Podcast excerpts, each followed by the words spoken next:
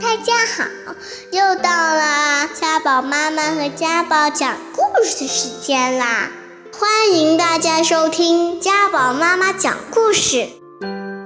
今天我给大家讲的故事名叫做《楼上的外婆和楼下的外婆》。当汤米还是个小男孩的时候，他有个外婆。还有个曾外婆，她很爱他们。汤米和家人每个星期天都会去看他们。外婆总是站在厨房里的大黑炉前面煮好吃的东西。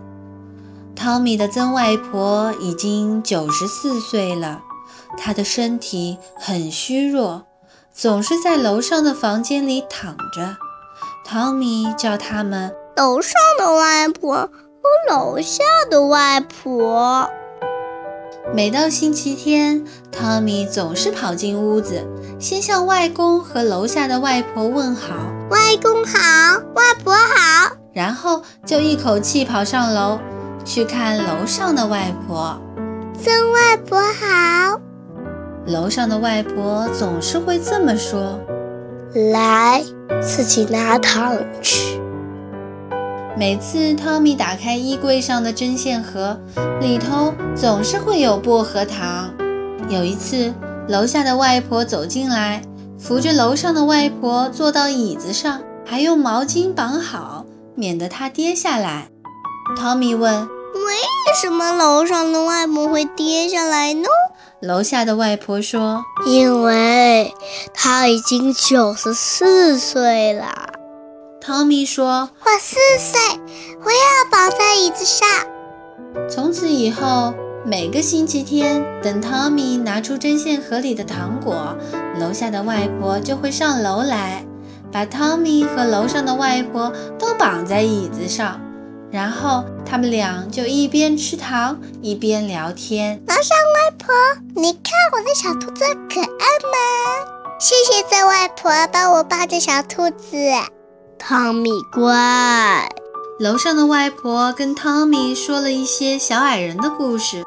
她说：“小心那个帽子上有红羽毛的家伙，他很爱玩火柴。”汤米说：“我会小心的。”楼上的外婆说：“看见了吗？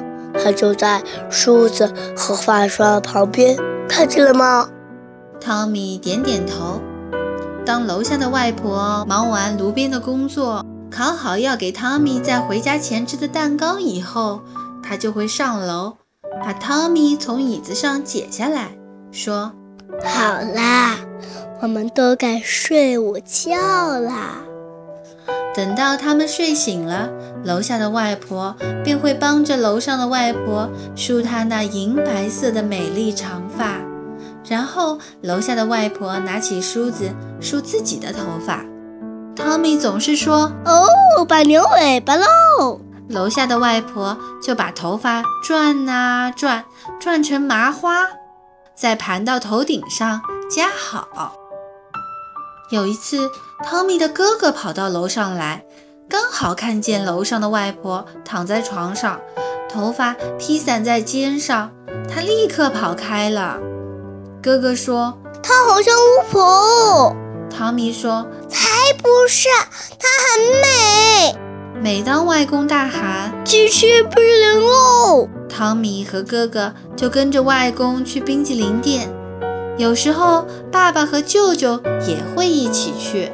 他们回来的时候，常常正好是楼上外婆的点心时间。于是，汤米端着托盘，把牛奶和饼干送到楼上。有一次，爸爸帮全家人拍家庭录像，拍到楼上的外婆和楼下的外婆时，汤米便站在他们俩的中间。有一天早上，汤米刚睡醒，妈妈就走进来告诉他：“汤米，昨天晚上楼上的外婆去世了。”汤米问：“什么是去世？”妈妈回答：“就是他再也不可以和我们在一起了。”虽然那天并不是星期天，他们也去了外公外婆家。汤米还没向大家问好，就急忙三步并作两步地跑上楼，跑进楼上外婆的房间。床上是空空的，汤米哭了起来。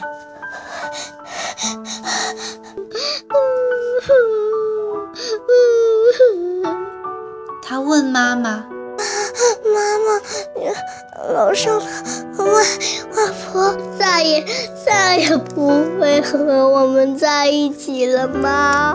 永永远都不会回来了吗？”妈妈温柔地说：“不会了。可是每当你想起他，他便会回到你的记忆里。”从那天起，汤米就只叫楼下的外婆“外婆”了。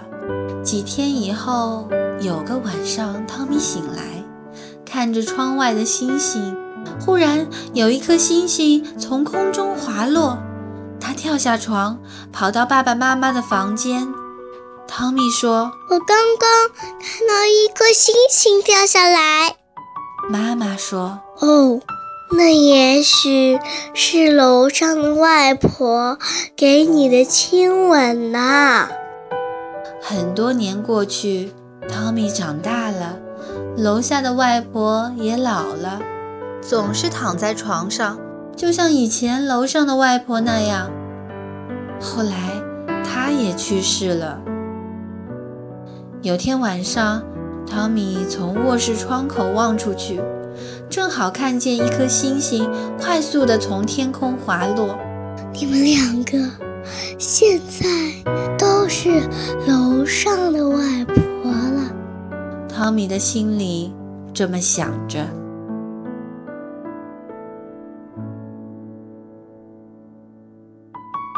好了，故事讲完了。